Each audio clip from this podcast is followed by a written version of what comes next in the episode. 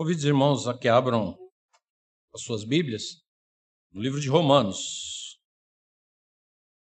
Nós vamos ler no capítulo 12.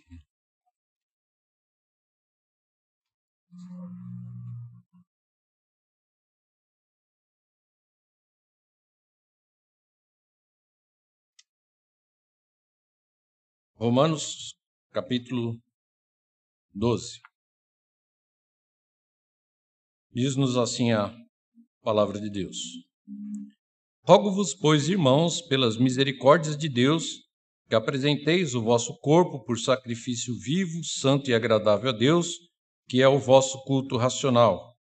E não vos conformeis com este século, mas transformai-vos pela renovação da vossa mente, para que experimenteis qual seja boa, agradável e perfeita vontade de Deus. Porque pela graça que me foi dada, digo a cada um dentre vós que não pense de si mesmo além do que convém. Antes pense com moderação, segundo a medida da fé que Deus repartiu a cada um. Porque, assim como num só corpo temos muitos membros, mas nem todos os membros têm a mesma função, assim também nós, conquanto muitos, somos um só corpo em Cristo e membros uns dos outros. Tendo, porém, diferentes dons segundo a graça que nos foi dada, se profecia, seja segundo a proporção da fé, se ministério, dediquemo-nos ao ministério. O que ensina, esmere, esmere-se no fazê-lo, ou o que exorta, faça com dedicação, o que contribui com liberalidade, o que preside com diligência, e quem exerce misericórdia com alegria. O amor seja sem hipocrisia, detestai o mal, apegando-vos ao bem. Amai-vos cordialmente uns aos outros com amor fraternal, preferindo-vos em honra uns aos outros. No zelo não sejais remissos, sede fervorosos de espírito, servindo ao Senhor. Regozijai-vos na esperança, sede pacientes na tribulação, na oração perseverantes. Compartilhai as necessidades dos santos, praticai a hospitalidade, abençoai os que vos perseguem, abençoai e não os amaldiçoeis. Alegrai-vos com os que se alegram e chorai com os que choram. Tendes o mesmo sentimento uns para com os outros. Em lugar de ser desorgulhosos, condescendei com o que é humilde. Não sejais sábios aos próprios olhos. Não torneis a ninguém mal por mal. Esforçai-vos por fazer o bem perante a todos os homens. Se possível, quando depender de vós, tende paz com todos os homens. E não vos vingueis a vós mesmos, amados, mas dai lugar à ira, porque está escrito: A mim me pertence a vingança, eu é que retribuirei, diz o Senhor. Pelo contrário, se o teu inimigo tiver fome, dá-lhe de comer. Se tiver sede, dá-lhe de beber. Porque fazendo isso, amontoarás brasas vivas sobre a sua cabeça. Não te deixes vencer do mal, mas vence o mal com o bem. Vamos orar nesse instante. Senhor nosso Deus, nosso Pai, mais uma vez buscamos a tua presença, Senhor, rogando que esteja conosco nesse momento em que abrimos a tua palavra para aprender de ti. Te pedimos, ó Pai, que o teu Santo Espírito nos ajude, Senhor, a compreendermos a tua palavra e principalmente colocarmos em prática nas nossas vidas, Senhor.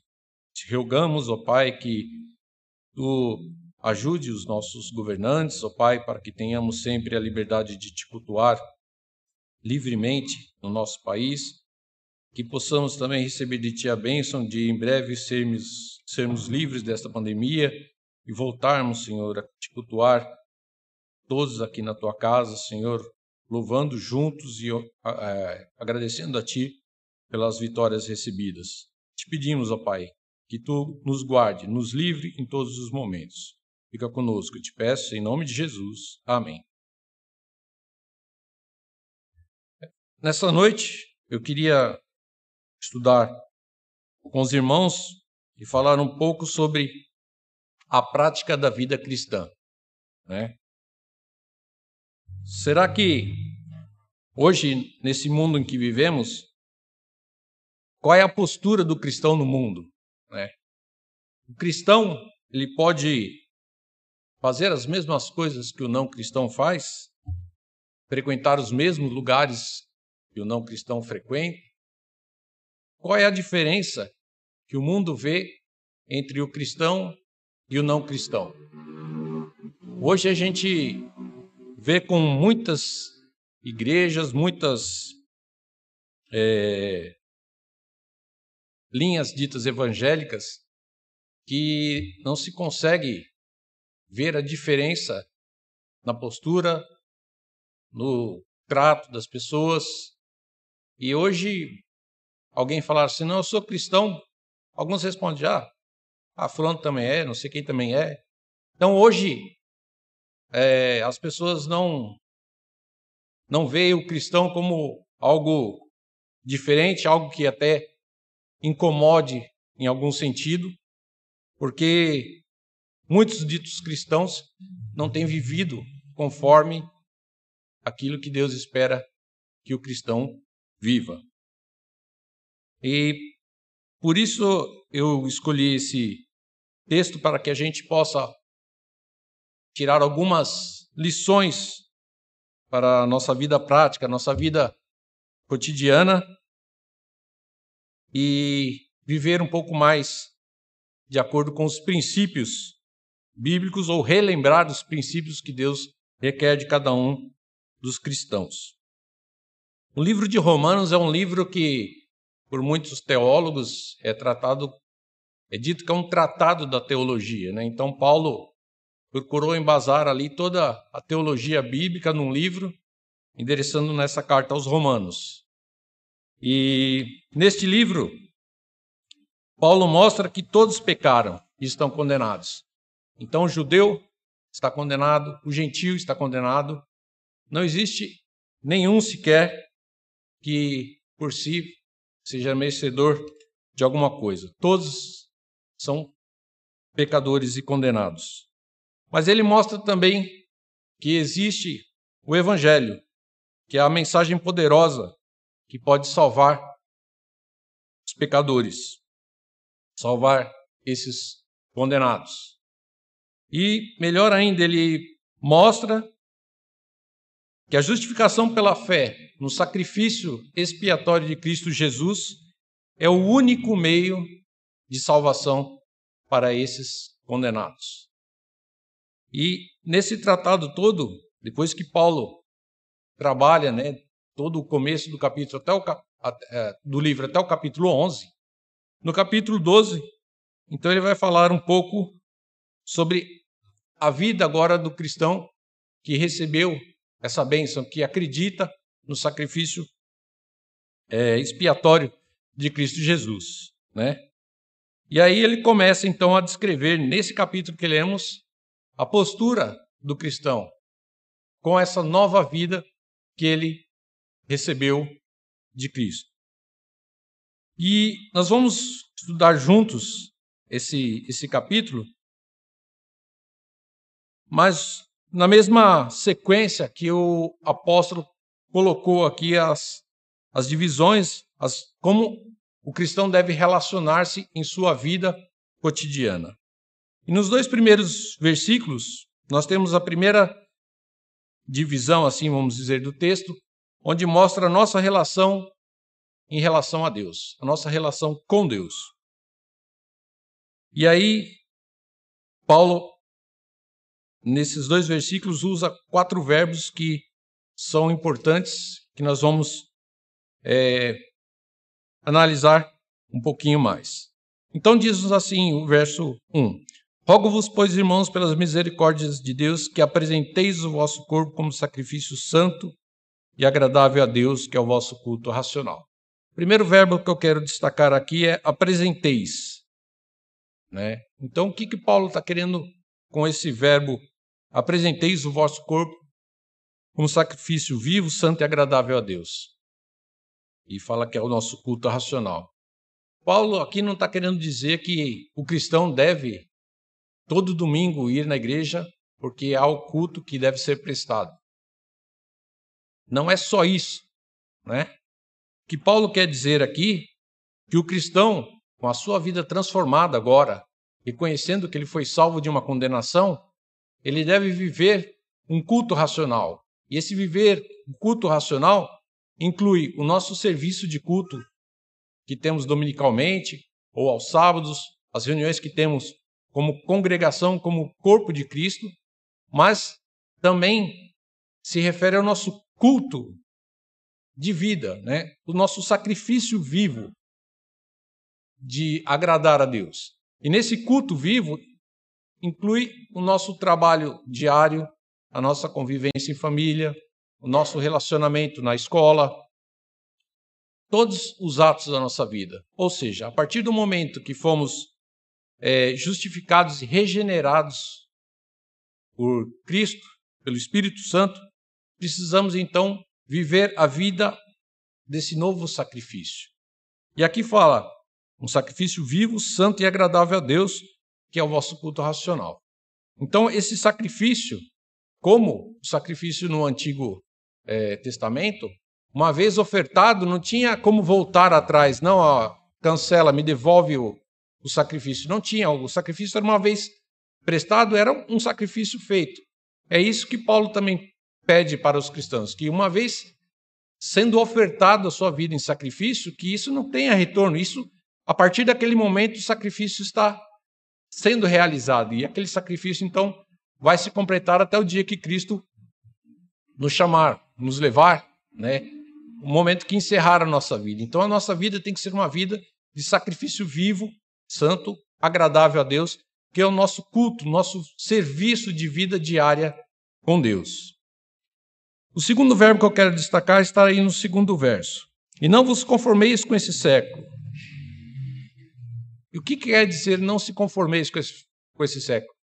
Hoje a gente fala, ah, essa pessoa está muito conformada. Né? A ideia que vem primeiro é aquela ideia, ah, ele já acostumou com isso, já, já aceita isso como normal.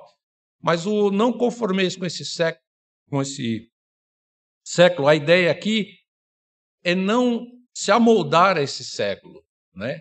Não ter as mesmas atitudes que as pessoas desse século têm, né? A sua vida é diferente. O seu padrão, as regras, os costumes do cristão são diferentes do não cristão. Então, quando ele fala que não vos conformeis, é que não tomemos para nós as mesmas atitudes, aquilo que o mundo hoje acha que é normal e que aceita como normal, isso não deve fazer parte da nossa vida, do nosso costume, da nossa, do nosso conhecimento. Então, esse não vos conformeis é isso. Não tomar a forma, não se amoldar aos princípios desse mundo, mas viver de forma distinta, diferente. Em oposição a esse não vos conformeis, o apóstolo já fala, né? Mas transformai-vos pela renovação da vossa mente. Então, além de não viver, né, seguindo os padrões do mundo, devemos transformar, né, a nossa vida, aprendendo, né, com a renovação da nossa mente, os padrões de vida agora, conhecendo os padrões de vida que Deus requer de cada um de nós, então a nossa vida agora segue outros padrões.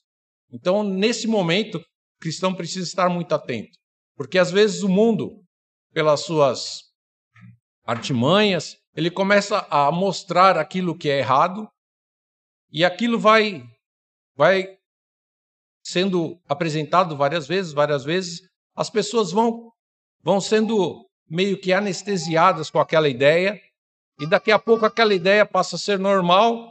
E daqui a pouco essa ideia já não faz diferença, né? E, e a gente tem visto que algumas igrejas têm tomado algumas práticas que, se falássemos há anos atrás, todo mundo se escandalizaria, mas como pode uma coisa dessa?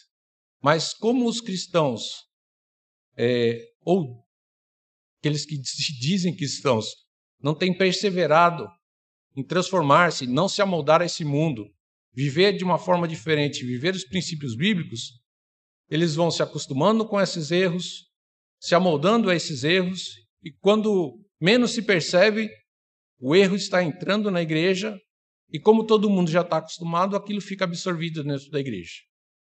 Né? E é uma preocupação muito grande né? de, de se perder a referência, se perder o padrão bíblico, aquilo que Deus espera do povo dele, dos cristãos e mesmo da sociedade. Né? A sociedade tem os seus padrões, esses padrões, via de regras, eram regidos por princípios é, cristãos, mas hoje em dia isso tem se perdido. E aonde é que o cristão tem que estar atento? É trabalhar o seu conhecimento, a sua vida, para que ele mantenha firme as suas convicções cristãs. E essa convicção cristã, ele é adulto, ele passa para sua família, os seus filhos aprendem aquela convicção, e assim a gente vive de acordo com o padrão que Cristo, que Deus espera que cada um viva. E depois, é, no verso 2, ele fala assim: transformai pela renovação da vossa mente, para que experimenteis qual seja a boa, agradável e perfeita vontade de Deus. Então, vivendo essa vida cristã, nós temos aqui é, a promessa que nós vamos experimentar uma vida que é boa, agradável e perfeita vontade de Deus. Aí alguém pode dizer: ah, mas o cristão às vezes pode sofrer muitas coisas na vida e até padecer por isso, mas o que está garantido para o cristão é aquilo que é a nossa esperança. Né? Tem de bom ano, eu venci o mundo. Cristo já nos falou isso. Se nesse mundo nós tivermos muitas aflições, vivermos a vida inteira em sofrimento, mas se a nossa vida estiver depositada em Cristo Jesus, nós já vencemos esse mundo. Passaremos essa provação e viveremos em glória com Cristo. Então nós já somos mais que vencedores em Cristo Jesus. Então essa alegria deve ser o motivo, né, a nossa engrenagem, né, que nos move a viver a vida cristã que está sendo proposta em toda a Bíblia, né, em toda a regra de fé e prática nossa, que é a palavra de Deus. Mas ainda ah, falando um pouquinho desse transformai-vos e não nos conformarmos com esse tempo, peço que os irmãos abram aí no livro de Filipenses.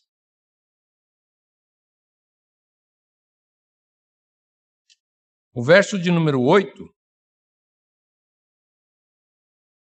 vai falar sobre o que deve ocupar a nossa mente. Nós temos que nos transformar, não nos amoldarmos desse mundo, renovar a nossa mente mas o que deve ocupar a nossa mente? Paulo fala aqui em Filipenses. Finalmente, irmãos, tudo que é verdadeiro, tudo que é respeitável, tudo que é justo, tudo que é puro, tudo que é amável, tudo que é de boa fama, se alguma virtude há e se algum louvor existe, seja isso que ocupe o vosso pensamento. Então, o cristão deve ter a sua vida, a, a, a sua regra pautada nessa, nessas virtudes, né? De ser verdadeiro, justo, puro. E, e seja são essas coisas que devem ocupar a vida do cristão verdadeiro.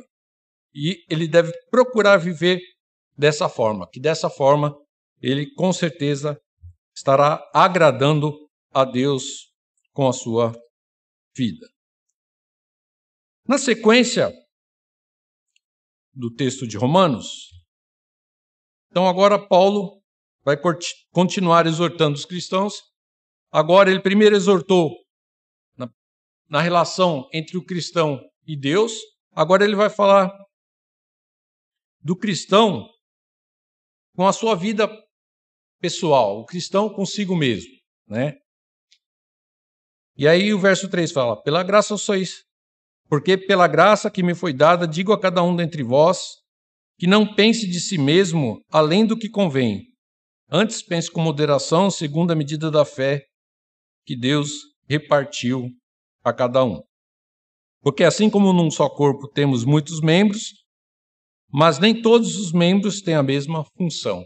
Aqui Paulo começa a falar da vida do cristão e ele usa aqui o exemplo do corpo, né, para mostrar, fazer a comparação do membro de um corpo e do cristão participando do corpo de Cristo, né?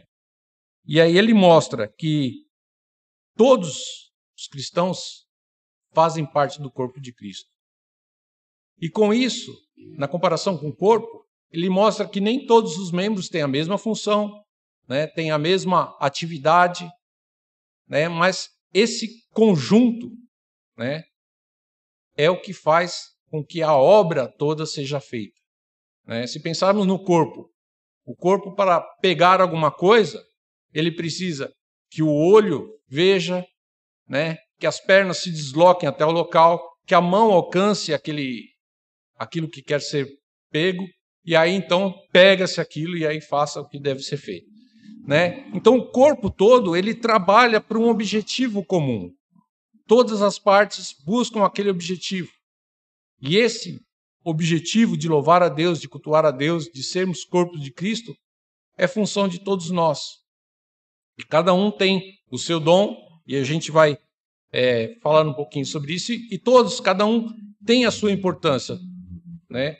No outro texto de 1 Coríntios 12, quando Paulo fala do corpo, fala que todos têm a sua função, são diferentes funções, mas nenhum é mais importante do que o outro, todos têm a sua importância. Né?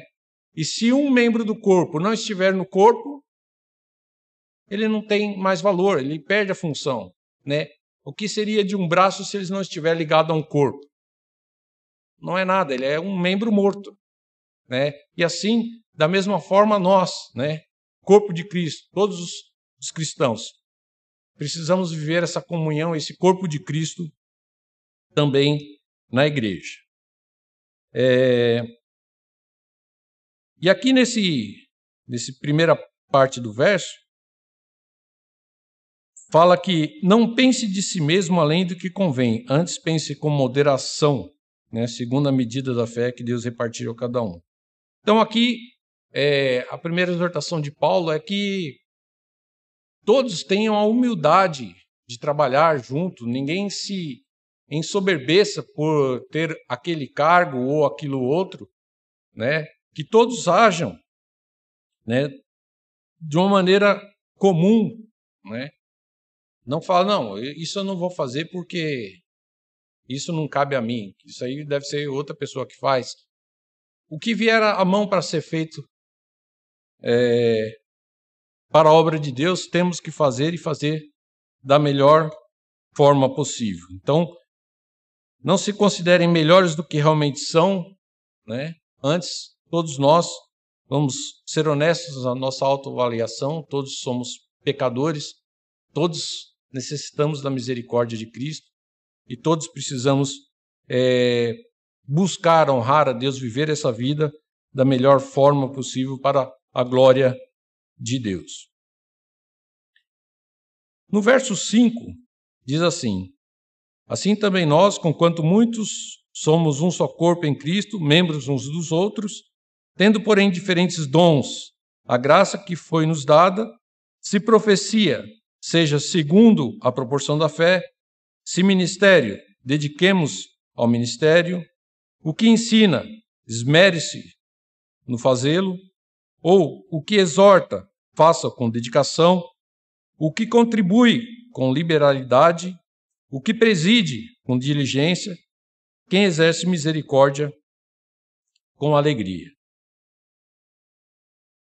Nós temos aqui nessa, é, nessa outra parte, Paulo então ele exorta sobre a necessidade de desenvolver os nossos dons.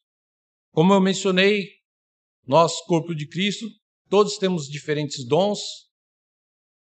Nessa época de pandemia, alguns dons estão um pouco é, inibidos, vamos dizer assim, né, pela nossa é, restrição de trabalho da igreja, mas todos têm a sua funcionalidade, né? Seja aquele que ministra a palavra, como fala aqui, o, dom da profecia. Quando fala dom de profecia aqui, não, não fala de, de alguém que vai ter uma revelação. Que, não, profecia é falar da palavra de Deus. Então, aquele que fala da palavra de Deus, então, é o que exerce a, a, a profecia, seja segundo a proporção da fé. Depois fala, se ministério, dedique-se ao ministério. O ministério aqui é, está relacionado com serviço. Né? Então, aos serviços que, que cada um recebe né, na igreja, como os oficiais têm os seus serviços, mas cada membro também tem a sua participação no corpo de Cristo, nas suas tarefas na igreja, seja na sociedade, né, seja num conjunto, seja num departamento de uma sociedade, seja agora nessa época de pandemia trabalhando na transmissão do culto, né? Agora também que estamos trabalhando em mídias sociais. Então tudo que vier à sua mão para fazê-lo, se esmere é, em fazê-lo. Também fala, né? É, o que ensina, esmere-se no fazê-lo. Né? Então, aqui já está falando, também podemos dizer, do campo do, do ensino, não só na, através da pregação da palavra, mas na escola dominical, nas palestras, nos estudos. Então, aquele que é, está ensinando, ele tem que se esmerar, procurar é, buscar conhecimento, né, para que ele possa ajudar aos outros neste, nesse ensino. Aí depois continua falando: o que exorta, faça com dedicação. Então, o exortar aqui, normalmente, a primeira ideia, quando fala em exortação, alguém pensa no lado de, de bronca, né? De. Não, vou te exortar a não fazer mais isso. Não, não é esse sentido. O sentido de exortar aqui é de apoiar aquele que necessita de uma palavra, aquele que está necessitando de conforto, aquele que precisa ouvir algo que vai ajudá-lo na sua dificuldade. Então é esse tipo de exortação, né? Aquelas pessoas que que têm a sensibilidade de olhar para o irmão e falar: puxa, eu estou vendo que você está triste, o que está acontecendo com você? Então busca esse relacionamento, busca exortar ajudar aquele que está com a dificuldade. Então, a Bíblia fala que aquele que faz isso, faça com dedicação. Depois fala que aquele que contribui, né, faça com liberalidade. Então, mostra que é, ofertar também tem que ser algo que seja de coração, com liberalidade, que não seja algo, oh, mas, né, Vou sair dessa igreja que essa igreja vive pedindo dinheiro toda hora, né? Na Bíblia, no, um outro texto fala que aquele que rouba não furte mais, antes trabalhe para que tenha com que ajudar o necessitado, né? Então o trabalho, o fim último do trabalho é que ele seja é, algo que ajude, né, alguém. Lógico, muitos trabalham para manter manutenção da sua família, né? Mas que isso seja também para que ajude aos outros, né? Ajude a igreja na divulgação da palavra de Deus, ajude aqueles que estão é, trabalhando nos campos missionários, inclusive hoje é o segundo domingo, domingo que normalmente dedicamos para os campos missionários, né? Falar de missões e é, é nessa liberalidade também que devemos é, trabalhar, né? E até tem um, um, versículo que eu não lembrei agora, mas eu não tenho a referência, mas fala que aquele que dá aos pobres empresta a Deus. Ah, então eu vou fazer a minha poupança aqui, vou ficar ajudando os pobres porque Deus vai me retribuir. Não é no sentido financeiro, pode até ser no sentido financeiro, mas Deus vai abençoar aquela pessoa, seja na sua na sua paz interior, na sua vida, né? Mas aquilo vai fazer bem, né? Porque Deus vai ajudar aquele que se preocupa em ajudar o próximo. É... E depois ele fala, o que preside com diligência. Então a ideia aqui é aqueles que têm cargos, é, que eles façam aquilo da melhor maneira possível. Se ele é um presidente realmente de uma sociedade, que ele se esmere em fazê-lo. Mas não só o presidente, aquele que tem a sua responsabilidade num departamento, como é, secretário da escola dominical, como professor, em todas as áreas, todos nós, quando estivermos incumbidos de algo, algum cargo da igreja, que procuremos nos esmerar em fazê-lo, né? Isso não é para a nossa é, para a nossa glória, não, mas para a glória de Deus. Nós temos que fazer o melhor para Deus. É, e aí termina falando que aquele que exerce misericórdia passa com alegria, né? Como eu falei, a nossa esperança, né? A vida é, eterna é o motivador da nossa alegria, da nossa esperança, né? E trabalhar, viver nesse mundo, usar de misericórdia, né? Isso seja a, a representação dessa alegria que temos. Que isso faça a diferença. O princípio da igreja lá em Atos, ah, ela crescia porque os, os outros que olhavam para a igreja falavam assim: nossa, como esse pessoal se ama, como esse pessoal é feliz, né? Aquilo era contagiante e aquilo era, era que fazia com que as pessoas se aproximassem para entender por que, que aquele pessoal era, era feliz e agia daquele jeito, né? tinham tanto amor.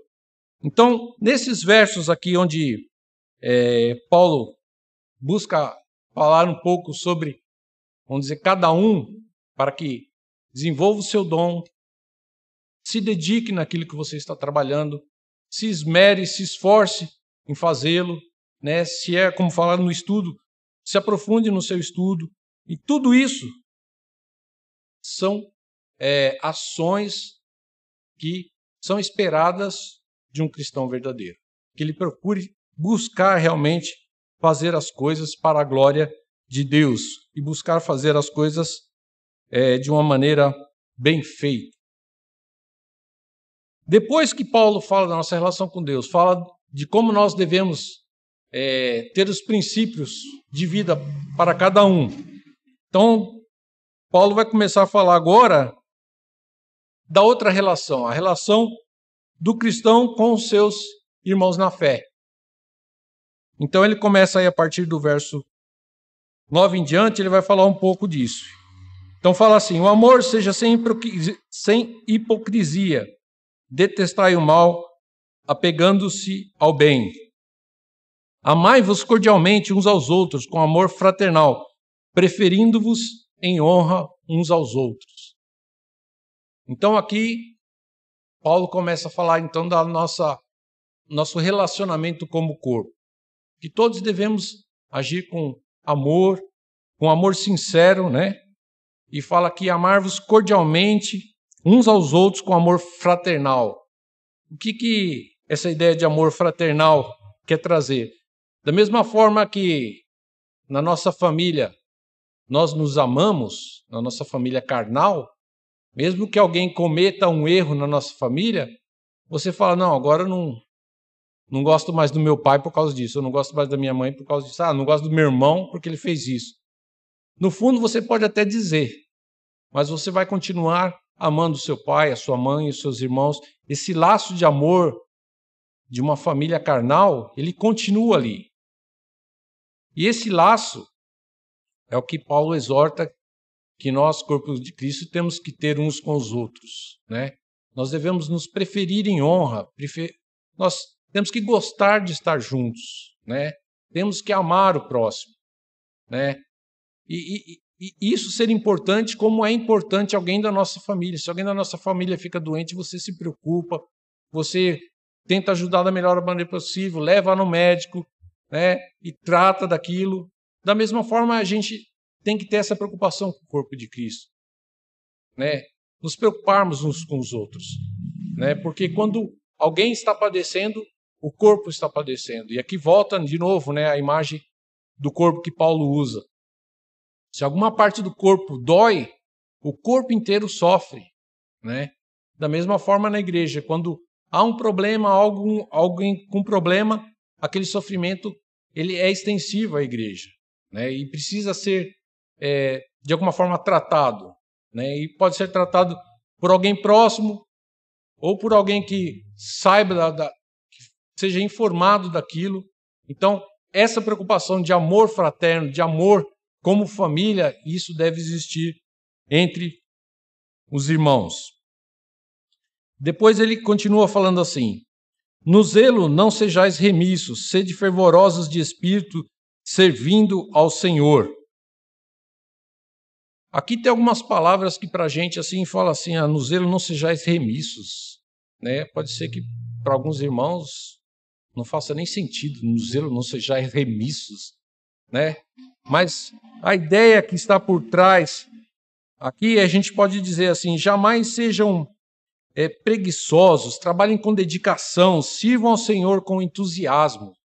Né? A ideia que, quer, que Paulo quer passar nesse, nesse verso né, é isso, de que a gente não esmoreça com alguma coisa. Ah, não, ah, temos que ensaiar, mas hoje podia ficar em casa, né? Tá certo que agora na pandemia nós não podemos nos reunir para ensaiar né? Mas que essa essa ideia de ah não, eu vou ter que, né? Isso não, não deve fazer parte da nossa vida. Hora que tem que falar assim, que hora que vai acabar a pandemia para que a gente possa voltar a se reunir para ensaiar, para cantar, para passar momentos juntos, né?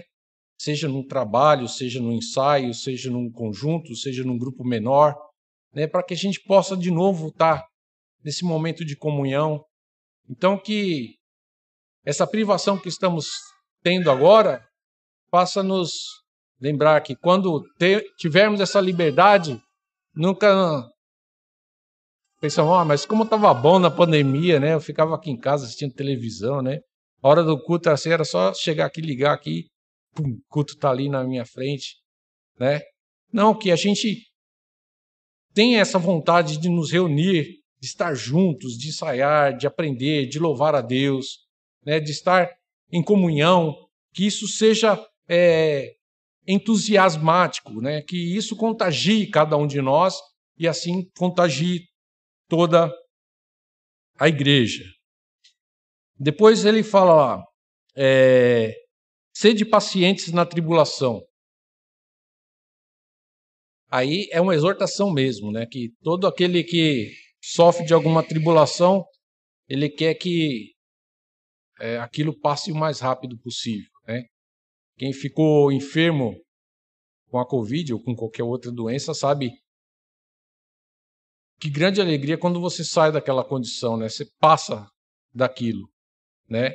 Mas o estar, o durante aquilo, né? Exige realmente paciência, exige que tenhamos é, a nossa mente voltada para Cristo, porque senão muitos acabam se desesperando e, e não vivendo de acordo com o que é esperado de um cristão verdadeiro, né? Temos que realmente depositar a nossa fé em Cristo. E continua falando, de pacientes na tribulação e na oração perseverantes, né? Então o cristão tem que ser perseverante na oração, né? Tem que buscar sempre a Deus e ser perseverante na oração. Depois fala: compartilhar as necessidades dos santos, praticar a hospitalidade. Então aqui ele está voltando a, a, justamente a parte que a gente pode relacionar com a parte dos ministérios, com os serviços, né? Então são atividades que precisamos exercer, que façamos isso com, com bom grado, né? Hoje, hoje a hospitalidade é uma coisa é, um pouco mais difícil, né? Porque normalmente é, as pessoas não estão mais viajando, passando por um lugar, precisando de, de uma pousada como era na época. Mas mesmo assim, nós temos a chance de exercer hospitalidade como? Recebendo um seminarista na nossa casa. Né? Eu lembro que quando morava aqui em Guarulhos, que a gente morava bem próximo aqui da, da igreja, é, Quase todos os seminaristas passavam pela casa do meu pai e ali a gente tinha uma relação muito boa com eles, né? Então hoje quase todos esses pastores que, que passaram é, ali alguns momentos na casa do meu pai, hoje, quando a gente se encontra, é, é diferente, né? Às vezes você vê um pastor, você conversa, olha, pastor, que bom revê-lo, tal, tal. Mas alguns você tem, parece mais intimidade, porque você passou mais tempo junto, você conversou mais, né?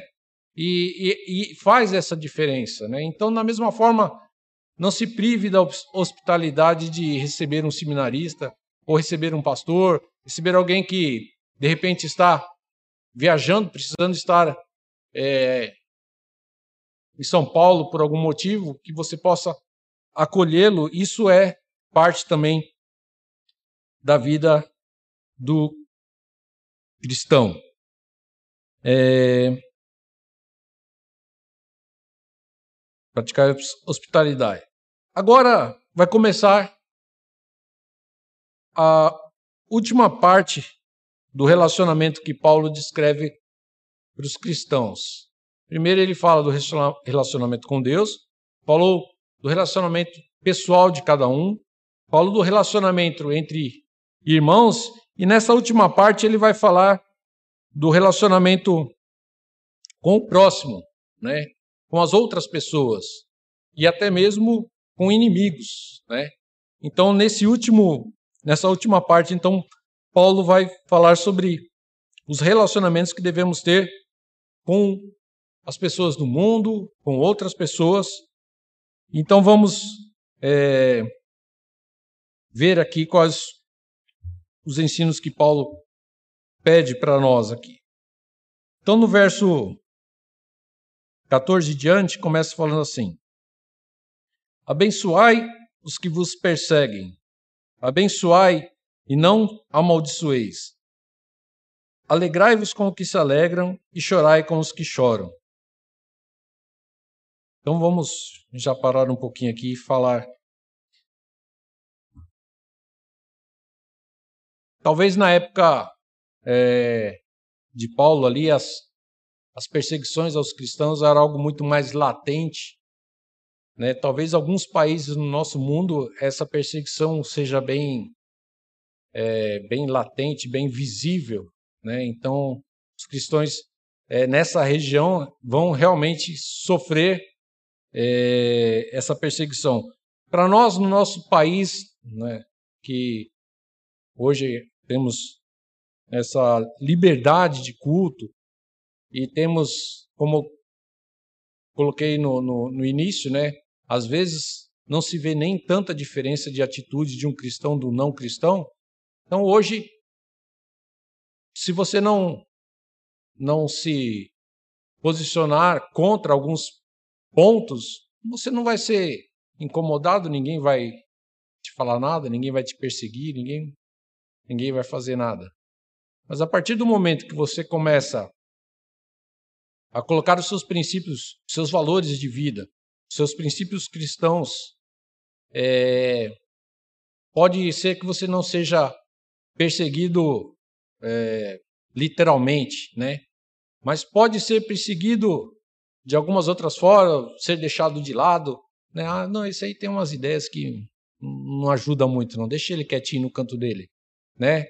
Podemos ter algumas é, diferenças assim, mas ah, o que Paulo está exortando aqui é que se a gente sofrer alguma perseguição, se, se a gente for é, é, perseguido literalmente, né, que a gente peça a bênção de Deus sobre aquela pessoa, né?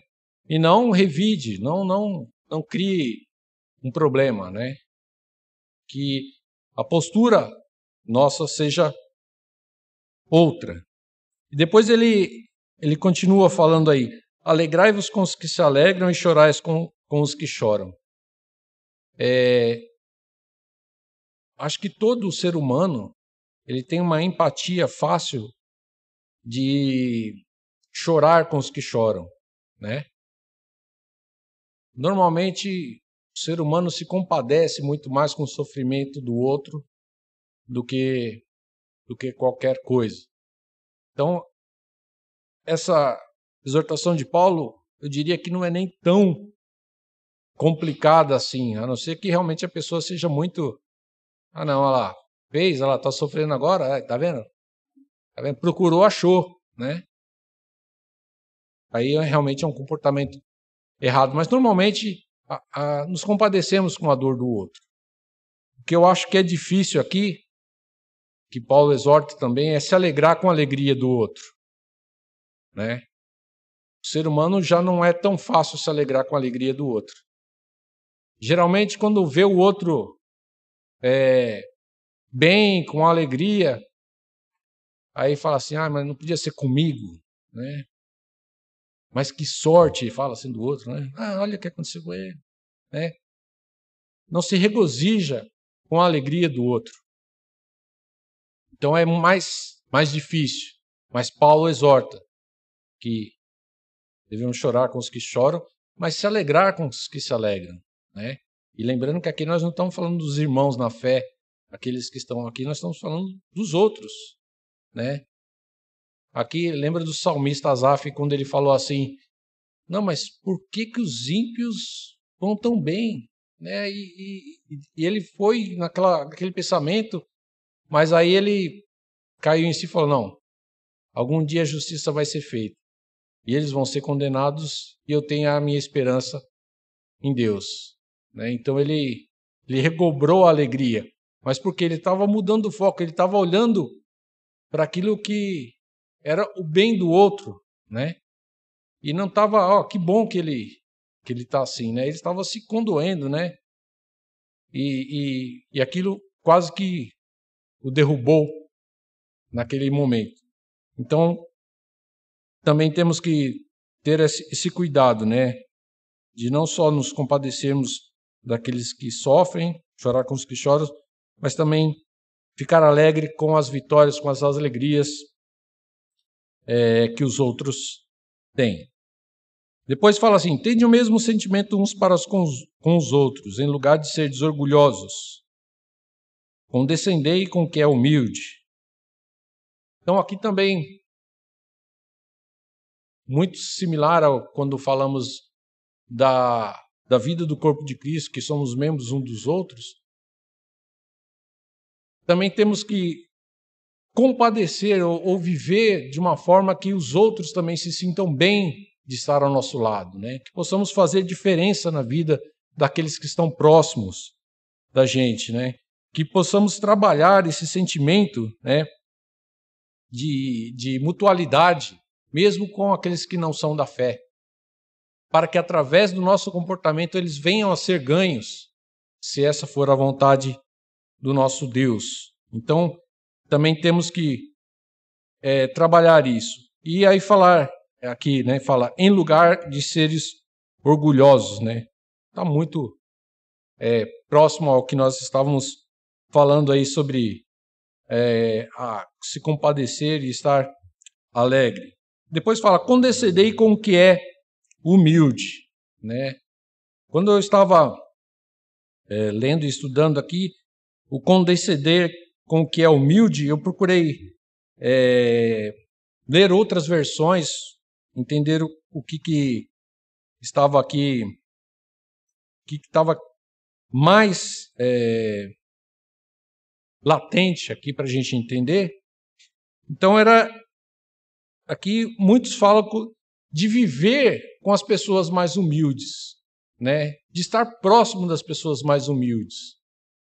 E acho que o grande ensino aqui é, é justamente esse de. Porque as pessoas que são mais humildes, a, a referência de valores deles são muito mais próximas das referências de valores cristãos, né? Do que quando as pessoas é, estão mais abastadas, né? Por isso que a palavra fala que é mais fácil um camelo passar pelo buraco da agulha do que um rico se converter, né?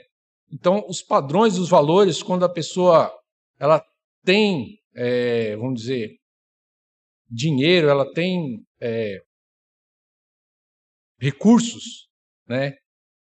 Ela começa a, a, desviar os seus valores, enquanto que aqueles que são é, têm uma vida mais humilde, elas têm valores que são muito diferentes, valores que são muito mais importantes, né? E a gente já viu muitas vezes é, entrevistas com pessoas que estiveram próximos de, de outras pessoas que estavam em seus leitos é, à beira da morte, e, e todos eram questionados sobre o que gostaria de fazer, o que podia fazer de diferente na sua vida. E nunca ninguém fala assim, oh, devia ter, ter tido outra profissão, devia ter feito outra coisa, devia... né?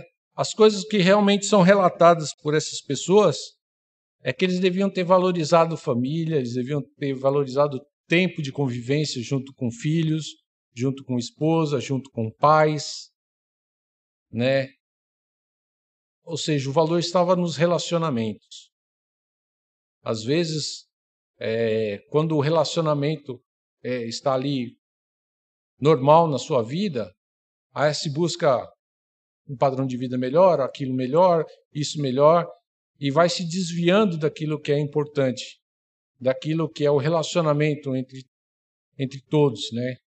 Então isso deve ser uma preocupação para cada um de nós, que nós possamos ter os nossos valores sempre voltados, né, aos nossos relacionamentos. É o que nós estamos estudando em todo esse capítulo, questão de relacionamento. Relacionamento com Deus, relacionamento conosco mesmo, nosso relacionamento pessoal, relacionamento como corpo de Cristo e o nosso relacionamento com aqueles que não fazem parte do corpo de Cristo. Depois continua falando: Não sejais sábios aos vossos próprios olhos. Esse é muito um texto assim, um versículo bem paralelo quando quando a gente estudou ali anteriormente, que fala que antes pense com moderação, segundo a medida da fé, mostra que todos, né, têm ah, recursos, têm conhecimento, e às vezes o conhecimento de um excede em alguma questão que é diferente do outro, mas que ninguém seja soberbo em achar que sabe tudo, que tem conhecimento de tudo. Nós, até na nossa vida cristã, estamos sempre aprendendo. E cada vez que, que buscamos a palavra de Deus, continuamos aprendendo. Né? E só vamos estar completos desse conhecimento lá no céu, quando estivermos é, na nossa nova vida. Aqui nós estaremos sempre progredindo na nossa santificação. Então sempre haverá algo que aprender em nossos relacionamentos. Continua no verso 17: Não torneis a ninguém mal por mal, esforçai-vos a fazer o bem perante todos os homens. Se possível, quando depender de vós, tende paz com todos os homens. Então, o texto é claro, né? Nós temos que viver buscando a paz com todas as pessoas, né? Se alguém fizer o mal, para nós não temos que revidar, né? Ah, é assim que ele me trata, então eu vou, vou mostrar como que, que ele vai ser tratado agora, né? Não, esse não é posicionamento cristão. Posicionamento cristão é de sempre fazer o bem, né? Em todos os, é, em todos os momentos da nossa vida, independente de, de quem seja a pessoa. Né? Esse é, é a exortação aqui de, de Paulo para cada um.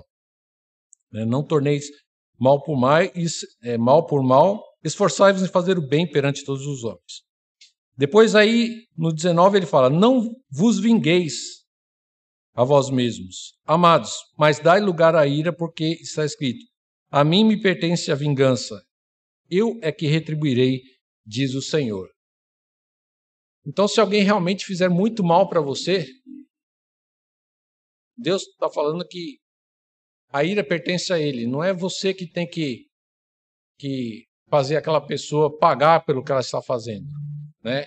Ore, ore para que aquela pessoa entenda o que está fazendo e deixa que se ele não se arrepender disso, né, ele um dia vai prestar contas a Deus por isso. Então não, não demos lugar à ira nem buscar a vingança. Deixar que o Senhor é que cuida desse, desse problema. Mas fala assim: pelo contrário, se o teu inimigo tiver fome, dá-lhe de comer, se tiver sede, dá-lhe de beber, porque fazendo assim amontoarás brasas vivas sobre a sua cabeça. Não deixe de vencer do mal, mas vence o mal com o bem. É difícil, né? Ouvir uma exortação falar assim: não, quando o teu inimigo vier, dá-lhe de comer, dá-lhe de beber. Mas essa é aquilo que é esperado do cristão. Talvez a gente, na nossa vida, é, no nosso país que não temos perseguição, não seja algo tão, tão próximo essa ideia, mas talvez alguém que viva num país onde é perseguido, de repente ele encontrar com o inimigo em algum momento e o inimigo pedir comida e, e dar comida. Né? E seja mais latente isso. Mas a ideia aqui é essa: que se temos alguém que nos persegue, que faz o mal, que não retribuamos esse mal, né? mas que façamos o bem. Mostramos a diferença, mostramos que o nosso princípio não é de vingança. A vingança, a ira não pertence a cada um de nós. Terminando esse texto todo que busca aí para nossas vidas como nos relacionarmos, né, com todas as instâncias, desde Deus até o nosso inimigo. O que eu quero exaltar, é, ressaltar aqui para os irmãos, a Bíblia é a nossa regra de fé e de prática. E como vimos no começo, a renovação, a transformação da nossa mente, para que vivamos essa vida cristã, essa vida de dedicação à glória de Deus, viver esse padrão diferente que o mundo não quer que vivamos, a gente tem que buscar todo esse conhecimento aonde? Na nossa regra de fé e de prática, que é a Bíblia. Então, é, é através dela que nós vamos aprender, é através dela que nós vamos é, buscar exemplos, através dela que nós vamos entender a vontade de Deus para as nossas vidas. Então, através da Bíblia, através da oração, que devemos orar sem cessar, né? Como aqui ser perseverantes na oração, são as, a, os caminhos, é, as ferramentas que Deus nos deixou para que possamos viver e continuar nos transformando, não, nos deixando amoldar por esse mundo, possamos ter os nossos olhos abertos para que possamos é, reconhecer aquilo que o mundo quer trazer como normalidade, como padrão de vida para todo mundo, que nós não ou não está de acordo com a palavra de Deus, que nossa, que os nossos olhos estejam abertos para isso, né? E como que nós vamos ter os nossos, nossos olhos abertos se a gente não é, buscar conhecer, aprender da palavra de Deus. Nós vamos só ouvir aquilo que o mundo vai nos dando e quando a gente menos esperar, nós já estamos acostumados com aquilo. Aquilo não vai nos incomodar mais. Aquilo você vai falar, não, mas é, é assim mesmo. Né? Aquilo vai fazer, vai, vai se tornar comum para a gente. Isso de maneira, nenhum, de maneira nenhuma pode acontecer.